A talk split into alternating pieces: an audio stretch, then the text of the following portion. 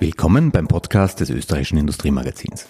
Mein Name ist Rudolf Leudl. Sie hören die insgesamt dritte Episode unseres Podcasts. Es ist die erste im noch sehr jungen Jahr 2020. Unsere Gesprächspartnerin heute ist Marie-Helene Ametsreiter, die beim österreichischen Startup-Investor Speedinvest den Bereich Industrie leitet. Damit hat sie, wenn man so will, eine Brückenfunktion zwischen den Welten inne. Die Welt der schrittweisen Verbesserung in der produzierenden Wirtschaft und die Welt der Startups, der disruptiven neuen, jungen Ideen und Lösungen. Wenn jemand sehr gut weiß, wohin die Industrie 2020 steuert, dann ist es Marie-Helene Ametsreiter. Ihre berufliche Lebensgeschichte ist übrigens außergewöhnlich. Von der Flugbegleiterin verschlug es Ametsreiter in die Telekommunikationsbranche. Sie wechselte mehrmals ihr Tätigkeitsgebiet, war in der Öl- und Gasindustrie und landete nach einigen Umwegen schließlich bei Speed Invest, das sich mit der systematischen Finanzierung von Industriestartups befasst und jungen Gründern beim Aufbau ihres Unternehmens hilft. Wie einfach ist es eigentlich, junge Unternehmen zu finden, die industrierelevante Innovationen, ein gutes Team und das nötige Durchhaltevermögen haben? Antworten auf diese und weitere Fragen jetzt im Interview. Viel Vergnügen mit dem Podcast des Industriemagazins.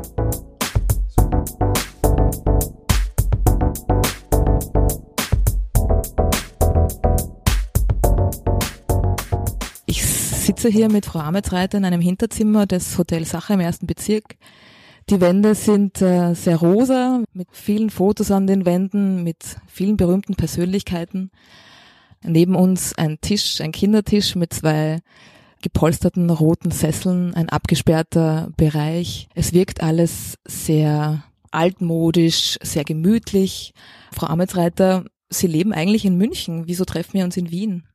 Das stimmt. Ich bin seit äh, vier Jahren äh, jetzt in München, aber eigentlich gebürtige Wienerin und freue mich unendlich, dass ich im Hotel Sacher sein darf. Ähm, das ist ein Stückchen Wien und ähm, ich hatte das große Glück, heute hier zu einem wundervollen Mittagessen mit vielen alten Bekannten und Freundinnen aus Wien eingeladen zu sein.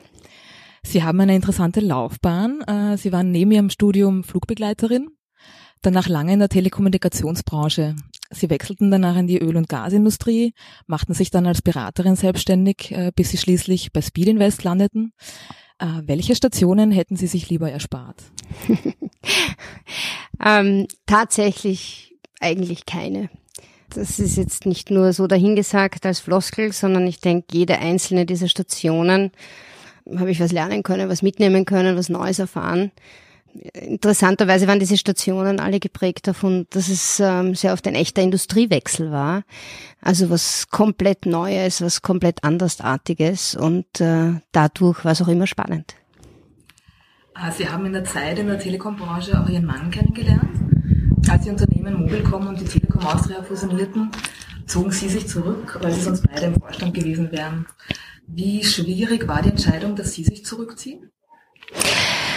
Also zuerst natürlich schwer, weil mein Herz an der Telekommunikation gehangen ist. Und es war ja nicht nur so, dass ich das Unternehmen äh, wechseln musste, sondern tatsächlich äh, die Industrie, weil zum Mitbewerber zu wechseln, das wäre nicht gegangen das war einfach in einer Phase, ich habe damals äh, gerade meine erste Tochter äh, bekommen, sozusagen dann was komplett Neues zu machen, das war schon schwierig.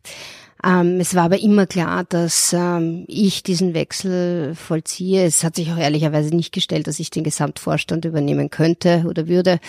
Und mein Mann ist da sicher auch der bessere Player, der das übernehmen kann. Sie sind jetzt seit fünf Jahren bei Speed Invest tätig. Was machen Sie heute anders als zu Beginn? Also ich denke, was mache ich anders? Ähm, ich höre mehr zu und äh, spreche weniger. ähm, ich war ja davor immer eigentlich in sehr aktiven Managementrollen und äh, damit ja, was meine Aufgabe zu exekutieren, auszuführen, äh, Leadership zu übernehmen, einfach zu machen. In der Investorenrolle hat man, glaube ich, eine andere Aufgabenstellung. Da geht's mehr zuhören zu können, im richtigen Moment einfach da zu sein, Mut zu machen. Und das ist mir am Anfang sicher schwer gefallen. Da habe ich geglaubt, ich muss alles selber äh, lösen und es wird auch von mir erwartet, der Experte in jedem Bereich zu sein. Und das kannst du natürlich nicht sein. Und äh, das kam am Anfang für mich auch äh, ein bisschen mit Frustration dann, ähm, wo ich mir gedacht habe, ich bin einfach kein guter Investor. Also das mache ich heute sicher anders. Welche Lektionen mussten Sie lernen und was waren sozusagen Ihre Lieblingsfehler? Ähm, das ist noch immer schwer, ähm, wenn man sich ein Startup anschaut und ähm, eigentlich fasziniert ist vom Produkt oder von der Idee oder vom Markt. Aber vielleicht stimmt irgendwas anderes nicht, vielleicht passt das Team nicht oder ähm, es ist nicht äh, skalierfähig. Und ähm, jetzt beschäftigst du dich schon die ganze Zeit mit dem Thema und, und verfällst du in eine gewisse Liebe und dann trotzdem Nein zu sagen und da nicht hinein zu investieren, das ist wirklich oft schwierig. Auch emotional, wenn man mit den Gründern natürlich eine Verbindung aufbaut in dieser Phase der Due Diligence. Das schließt gleich meine nächste Frage an. Gibt es Startups, die Potenzial hätten, aber trotzdem äh, nicht finanziert werden? Was sind da Ein- bzw. Ausschlussgründe? Es gibt so ein paar No-Brainer, also wo man wirklich sagt, da kann man, das ist nicht investable, auch wenn zum Beispiel die Idee wahnsinnig gut ist oder die Technologie, wenn die IP in der Universität zum Beispiel oder in einem Forschungszentrum hängt und du kannst die IP nicht rauslösen, dann ist der Wert des Unternehmens sozusagen nicht gewährleistet, dass du das dann auch weiter finanzieren kannst. Ein, ein anderer Grund ist meines Erachtens so Single Founder. Das ist für uns eigentlich ein Ausschlusskriterium, wenn ein alleiniger Gründer ist. Wir glauben sehr stark dran, dass einfach ähm, dieses Sparring, ähm, auch diese verteilten Kompetenzen ein, ein wichtiger Erfolgsfaktor ist. Wie sieht denn Ihr typischer Tagesablauf aus, wenn Sie sich circa 50 industrierelevante äh, Startups pro Monat ansehen? Also wir schauen uns mittlerweile sogar schon an die 100 Industrie-Startups an. Das äh, wächst ganz äh, massiv an. Nichtsdestotrotz äh, ist auch Speed Invest ein, ein, ein Startup. Also wir sind ja noch relativ jung und äh, diesen Routine-Tagesablauf gibt's eigentlich nicht. Es gab jetzt eine Phase des Fundraisens, also das heißt, ähm, wo man an Investoren herantritt und Investorengelder versucht in den Fonds hineinzubekommen. Das ist ähm, ehrlicherweise wie ein Vertriebsjob. Da bist du einfach draußen und ähm, redest mit vielen verschiedenen Unternehmern. Also bei uns waren das hauptsächlich Industrieunternehmen oder auch Eigentümer. Das war wahnsinnig spannend und äh, ich bin äh, immer dankbar, wenn man mit äh, so interessanten Leuten sprechen darf und zusammenkommen darf. Das ist jetzt abgeschlossen. Das heißt, wir haben Geld in den Topf hereingeholt, äh, den Topf jetzt zugemacht und ab jetzt geht's ans Investieren. Ähm, also wir haben das parallel auch schon gemacht. Ähm, das ist sozusagen, wir nennen das Screening. Da schauen wir uns eben diese Startups an, die, die auf uns zukommen. Teilweise gehen wir aber auch hinaus und suchen Startups. Auf welche Kriterien achten Sie dann bei der Bewerbung eines Startups besonders? Haben Sie einen Kriterienkatalog? Da gibt es eine ganz harte, ähm, einen Stage-Prozess sozusagen mit einer Kriterienliste, wo man tatsächlich durchgeht und sagt, okay, ist das erfüllt, ist der Markt erfüllt, ist das Produkt, äh, wie schaut das Produkt aus, gibt es ein Businessmodell, wie schaut der Finanzplan aus, was ist äh, das Kompetenzset des Teams. Und sozusagen man beginnt eher in einem Desktop Research Ansatz, wo man sich die Hard Facts anschaut. Geht man, wenn man, nennen wir das äh, Shortlist Candidate, ähm, dann wird das, ist es, sagen wir, es ist spannend. Ähm, und dann ähm, treffen wir normalerweise die, die Founder, machen Workshops mit den Foundern, machen Reference Calls von den schon bestehenden Kunden. Und so geht man immer tiefer und tiefer in die Due Diligence und am Ende, ja, legt man dann ein sogenanntes Termsheet, ähm, wo man sein Offer für eine potenzielle Investition abgibt. Und dann ist es eigentlich am Startup ähm, zu entscheiden. Die guten Startups können sich ihre Investoren aussuchen und um die ist äh, tatsächlich ein, ein sehr harter Wettbewerb draußen unter den Fonds und Investoren und da geht es dann darum zu kämpfen, ja, dass man der beste Investor ist. Wie kann Speed Investor punkten? Naja, ich denke, ähm, unser, unser wirklicher USB ist, ähm, dass wir ein sehr operatives Modell haben. Das heißt, äh, wir investieren ja ganz, ganz früh, wenn die Unternehmen noch sehr jung sind. Und neben einem reinen Finanzinvestment bieten wir eben auch operative Unterstützung an. Wie kann man sich das jetzt vorstellen? Also es gibt äh, so klassische Bereiche, wo die Startups immer Hilfe oder sehr oft Hilfe brauchen, zum Beispiel Recruiting. Ja, wie kann ich mir jetzt gute neue Mitarbeiter holen? Und, und da äh, denke ich, sind wir gut aufgestellt. Da haben auch viele Leute, die da auf der Ebene unterstützen können. Hm, auf der anderen Seite denke ich, äh, mein eigener Background, ähm, also das, was uns da auch auszeichnet. Jeder, der bei Speed Invest arbeitet oder viele, vor allem auf Partnerebene, haben selber eine unternehmerische Karriere hinter sich. Das heißt, wenn wir mit äh, den Startups dann sprechen, dann können wir denen auf Augenhöhe begegnen, weil wenn man selber mal draußen war, Klinken putzen und ähm, ähm, sozusagen Key Accounts ähm, ansprechen und Leute rekrutieren, aber auch wieder äh, verabschieden. Ähm, wenn man das alles mal selber durchgemacht hat, dann äh, versteht man gut, wie es dem gerade geht. Die operative Arbeitsleistung, die Sie angesprochen haben, ähm, wo haben denn junge Unternehmen hier die meisten oder größten Schwierigkeiten und wie oft wird das tatsächlich in Anspruch genommen? Also es wird eigentlich sehr, sehr gut angenommen und ähm, 80 Prozent, würde ich sagen, in etwa, bedienen sich dieses äh, operativen ähm, Portfolios ähm, an Dienstleistungen. Das nimmt natürlich ab, je erfahrener die Gründer sind. Also sogenannte Serial Entrepreneurs, die jetzt schon das zweite oder dritte ähm, Unternehmen gründen, die sind natürlich nicht mehr so sehr auf diese Unterstützungsleistung angewiesen. Was sind so die Hauptfelder? Also auf der einen Seite eben HR habe ich schon erwähnt, das Thema Recruiting, Talente. Es ist tatsächlich auch in der Startup-Szene ein Engpass an ähm, Data Scientists, an ähm, Developern. Also das sind so die klassischen ähm, Berufsfelder, die jeder sucht. Andere Dinge sind Internationalisierung. Ähm, also da unterstützen wir sehr gerne äh, auch in Richtung zum Beispiel USA. Wir haben ein Team äh, von Speed Invest, die sitzen in, im Silicon Valley und helfen europäischen Foundern, in denen wir investiert sind, in ihrer Expansion in Richtung äh, US-Markt. Das ist gerade für natürlich technologische Startups total spannend. Und diesen Schritt zu gehen, ähm, ja, ohne dass man das, also das macht man jetzt nicht jeden Tag. Ja. Da ist schon gut, wenn man dann ein bisschen Hilfestellung bekommt. Ähm, ist Ihnen das Thema Frauenförderung ein Anliegen, beziehungsweise ist es überhaupt möglich, in einem eher männlich dominierten Startup-Umfeld äh, Frauen zu fördern? Es ist mir ein ganz großes Anliegen und ähm, unbedingt. Und ich glaube, man kann das äh, sehr vielfältig fördern. Ähm, auf der einen Seite, und das denke ich ist der größte Hebel, durch Vorleben. Also das versuche ich ganz, ganz stark Mut zu machen. Und das ist nicht immer einfach, natürlich mit äh, Familie nebenbei. Aber es macht mir unglaublich Spaß und ich glaube, alleine durch meine Begeisterung und meinen Enthusiasmus hoffe ich, dass ich viele anstecke. Daneben natürlich ähm, versuchen wir und wir haben bei Speed Invest überproportionale viele, viele Frauen für, für einen VC. Also leider ist im VC-Bereich das hat so ein bisschen diese Finanzwelt-Aura und deshalb sind nicht sehr, sehr viele, ähm, also nicht sehr, ja, als äh, kein klassischer Frauenberuf sozusagen. Aber das ähm, bricht auf gerade und in der Szene, in der VSC-Szene macht man ähm, sehr viele, äh, hört und spürt man jetzt sehr, sehr viel Aktivität. Die machen wirklich für sich selber Quoten und sagen, sie wollen so und so viele auf Partnerebene einstellen.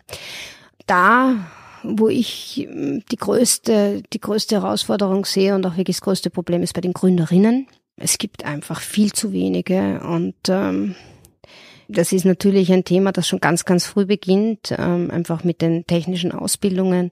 Wobei ich auch immer sage, ich habe keine technische Ausbildung und das ist auch nicht die Grundvoraussetzung, um heute ist alles digital, ja. Und äh, dass wir, das ist eine Generation, die mit der Digitalisierung groß geworden ist. Also warum soll nicht eine Frau auch ein Startup gründen, ähm, auch wenn sie jetzt ähm, keine Frau Diplom-Ingenieur ist? Welchen Tipp würden Sie Startup-Gründerinnen geben? Auch wenn ich mir vielleicht jetzt keine, keine Freunde damit mache oder Freundinnen, viel zu oft habe ich Gründerinnen, die dann Windelideen äh, haben oder Plattformen für Babynahrung entwickeln oder ähm, Family-Reisen anbieten. Die Aufgabe und Herausforderung, ein Plattform-Business aufzubauen ähm, oder einen Marktplatz zu bauen, ist äh, unabhängig vom Produkt. Ja, ob das jetzt äh, Babynahrung ist oder ob das was äh, ein B2B-Produkt äh, ist, ist eigentlich äh, egal. Und irgendwie diskreditiert man sich selbst und stellt sich immer in diese äh, ja, ähm, Frauenecke. Das finde ich, finde ich nicht gut.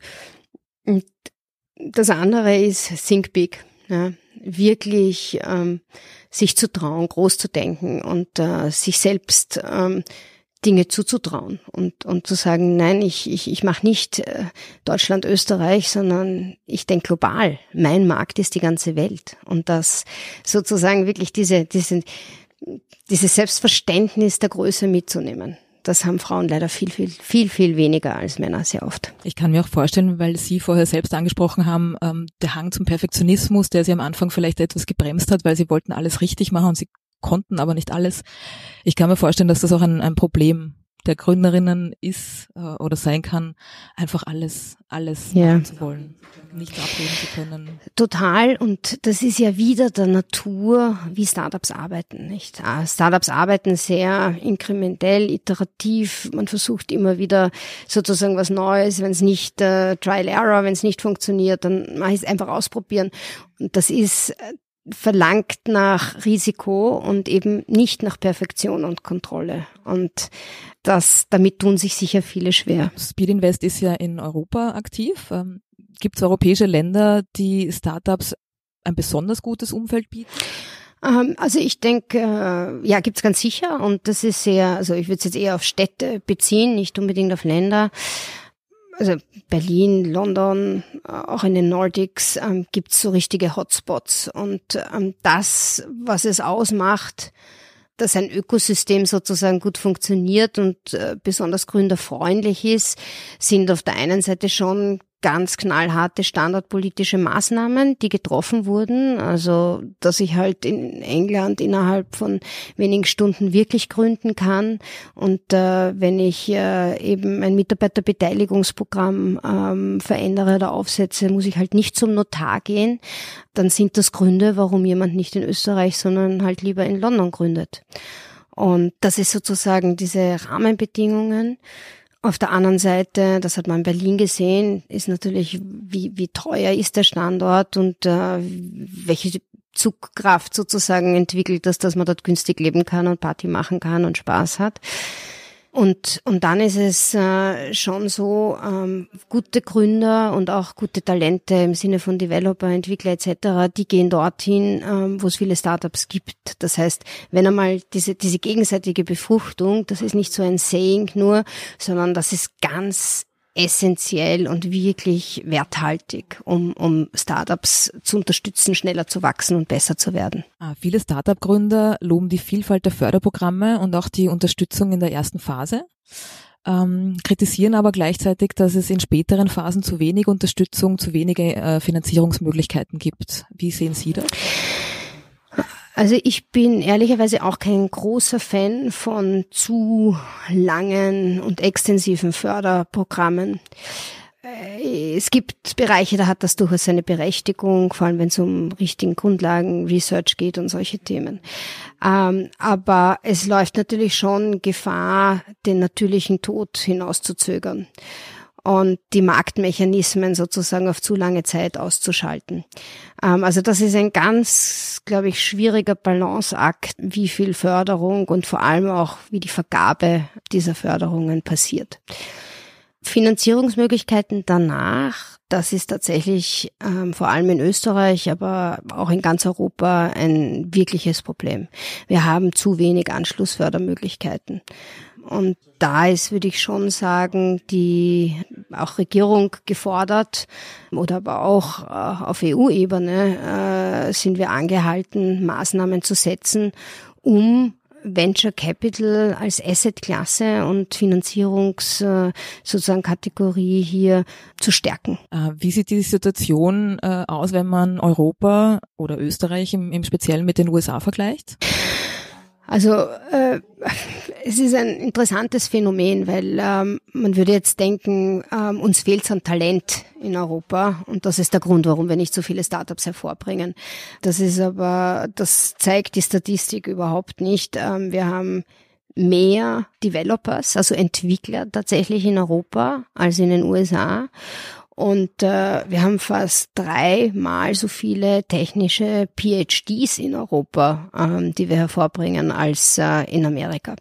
Und auf der anderen Seite aber, und das ist das Eklatante, ähm, wenn es um die Finanzierung geht, also Geld, das in diese Startups hineinfließen kann, ähm, ist Europa total unterentwickelt. Wir reden Venture Capital per capita, also wirklich pro ähm, Einwohner, wenn man so möchte, liegen wir in Europa bei 30 Euro während in, Ameri äh, in den USA mit 225 Euro. Also das sind schon Meilensteine dazwischen.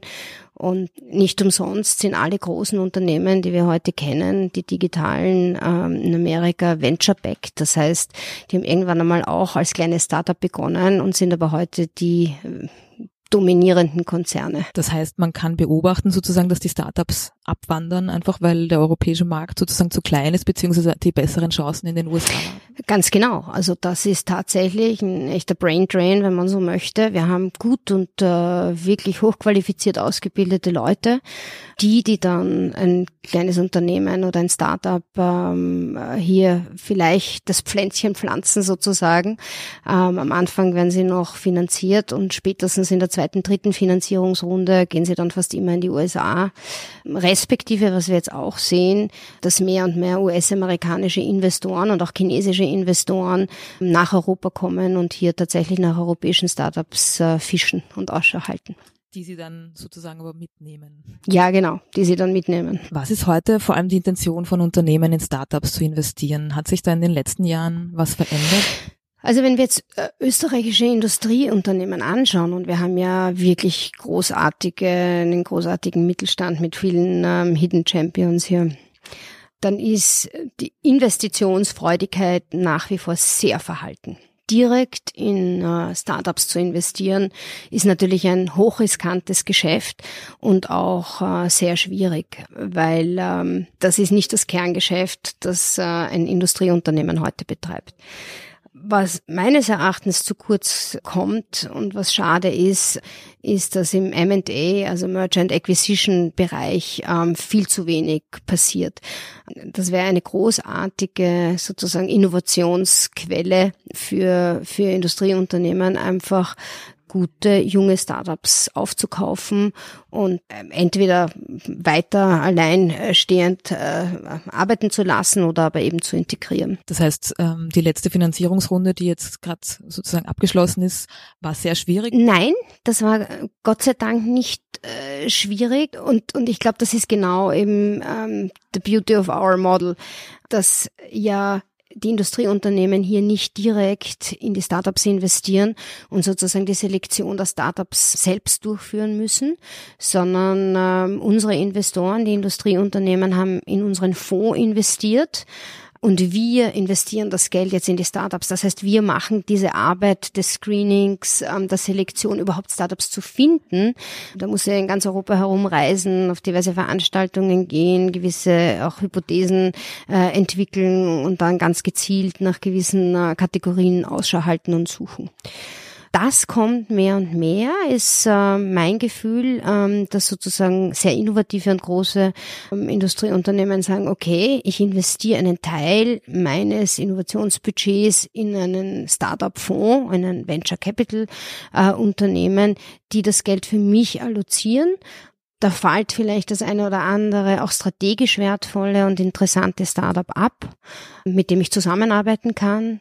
Ich gewinne Einblick, äh, wie Startups arbeiten. Es ist auch äh, ein, ein Kulturthema sehr oft, mit denen dann zusammenarbeiten zu können. Respektive, ich kann mir da ein vielleicht Portfolio, äh, ein zweites Standbein aufbauen, was in 15 Jahren vielleicht ein komplett neues Geschäftsfeld ähm, für mich darstellen könnte. Gibt es derzeit ein großes Thema, das die Startup-Welt im Bereich der Industrie ähm, derzeit beherrscht? Äh, also, ich denke, das äh, große Schlagwort lautet äh, Big Data und Analytics. Warum? Und das ist wirklich spannend.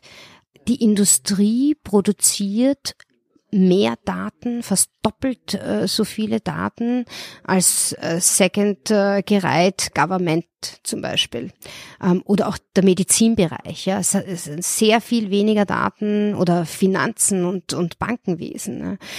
Warum? Weil in der Industrie an jeder Maschine mittlerweile zig Sensoren angebracht sind, die unentwegt Daten produzieren. Und das beherrschende Thema im Moment ist, ich habe diese Vielzahl an Daten und kann die aber eigentlich nicht nutzbar machen.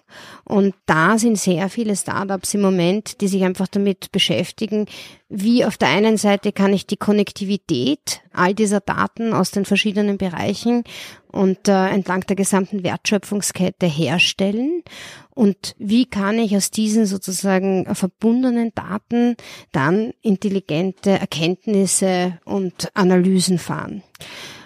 Heute wissen wir, werden nicht einmal zehn Prozent der Daten, die verfügbar wären, ähm, in irgendeiner Art und Weise genutzt. Wissen, das einfach sozusagen verschwindet oder einfach da wäre, aber nicht, nicht ausgelesen werden kann. Ganz genau. Das liegt entweder brach oder äh, wird dann irgendwann auch wieder vernichtet natürlich. Welche Rolle spielen denn Startups äh, bei der Digitalisierung der Industrie? Ganz sicher ähm, eine, denke ich, immer größere, weil sie auf der einen Seite Talente sozusagen bereitstellen, die ein Industrieunternehmen selber gar nicht bekommt. Ähm, also können wir wieder das Thema Analytics, ähm, Datenanalyse, dazu brauche ich Data Scientists. Das ist für einen Data Scientist halt oft sehr, sehr spannend, in einem Startup zu arbeiten, wo er sich total entfalten kann und die freie Spielwiese hat. Als ein Mitarbeiter in der dritten Reihe von links zu stehen, ist für viele halt dann nicht so attraktiv. Und äh, ich glaube, dieses Zusammenspiel äh, Startup, Corporate Welt ähm, ist ein noch viel zu unterentwickeltes und da ist sehr, sehr viel Potenzial, erfordert aber natürlich auf beiden Seiten ein hohes Maß auch an Kooperationsbereitschaft und es ist gar nicht so einfach, diese zwei schon sehr unterschiedlichen Welten zusammenzubringen und äh, konstruktiv miteinander arbeiten zu lassen. Das heißt, Speed Invest ist hier eben auch die Schnittstelle sozusagen zwischen den Konzernen, mittel, mittelständischen Betrieben und den Startups? Genau, das versuchen wir sehr bewusst und sehr gezielt, dass wir eine gewisse Vorselektion treffen und sagen, okay, ich kenne dieses Industrieunternehmen, ähm, ich weiß, was deren Herausforderungen sind und äh, auf der anderen Seite schauen wir uns unzählige Startups im Industrial Tech Bereich an. Und dann führen wir sozusagen diese Startups ganz gezielt den Corporates zu, so dass der Corporate nicht tagtäglich mit 20 Startups, wo 19 komplett uninteressant sind, weil zu früh, weil zu spät, weil passt eigentlich nicht, sich auseinandersetzen muss, sondern ganz gezielt wirklich dann nur die zwei, drei sieht, die tatsächlich einen Mehrwert bringen können. Ist es für die Unternehmen dann auch möglich, sozusagen das Startup dann aufzukaufen? Also wenn sie in den Fonds schon investiert haben, ist es dann möglich, dass sie sich das Startup einfach ins Unternehmen holen und quasi sie nichts mehr davon haben? Ähm, also theoretisch rechtlich ist das möglich. Unsere Investoren haben aber keinerlei Vorkaufsrechte oder irgendwelche Privilegien. Am Ende entscheidet das das Startup selber, wen es als Investor haben will oder potenziell auch als äh, sozusagen in einem Fall eines Exits, von wem es gekauft werden möchte. Wie, wie schaut denn die Realität aus?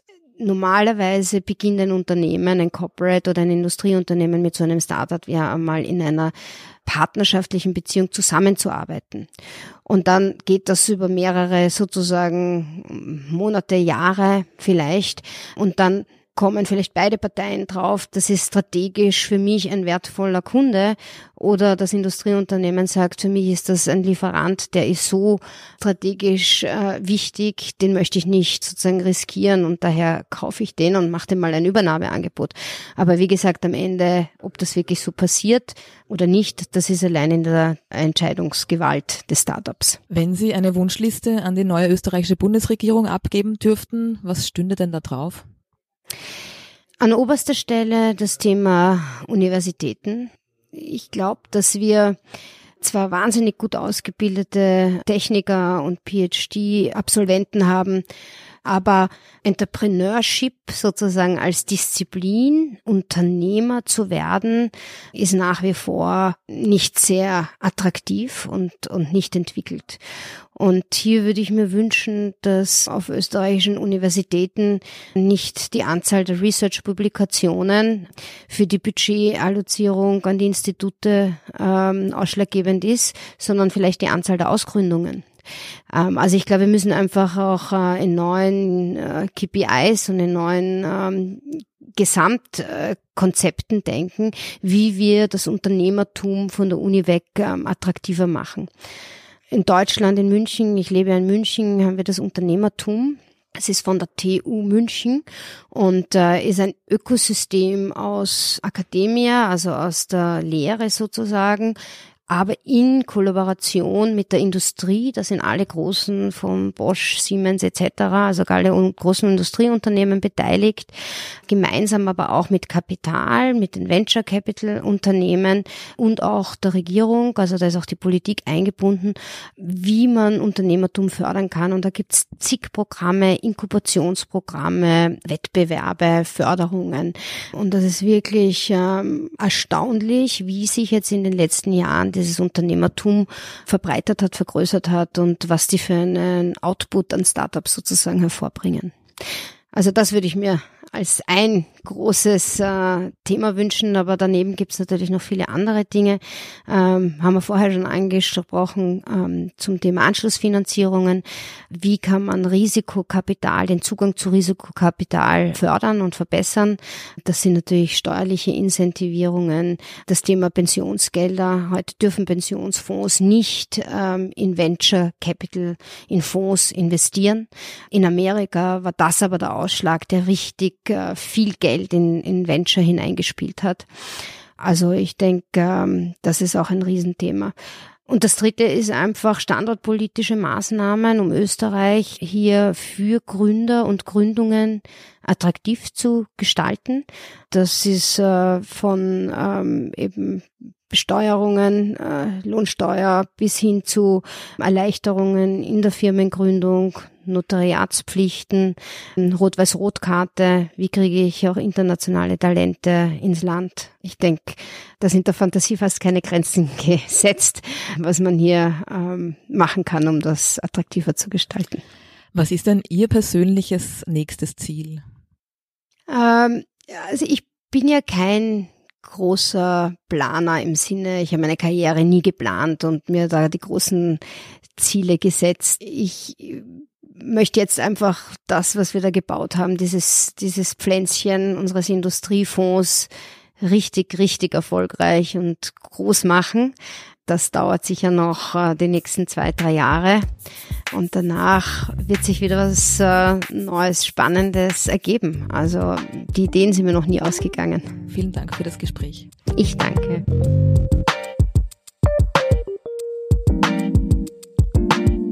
Das war der Podcast des österreichischen Industriemagazins. Vielen Dank fürs Zuhören.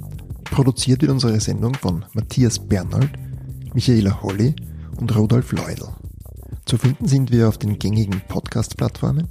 Wir freuen uns über eine Online-Bewertung dort und oder über Feedback. Bitte an podcast.industriemagazin.at.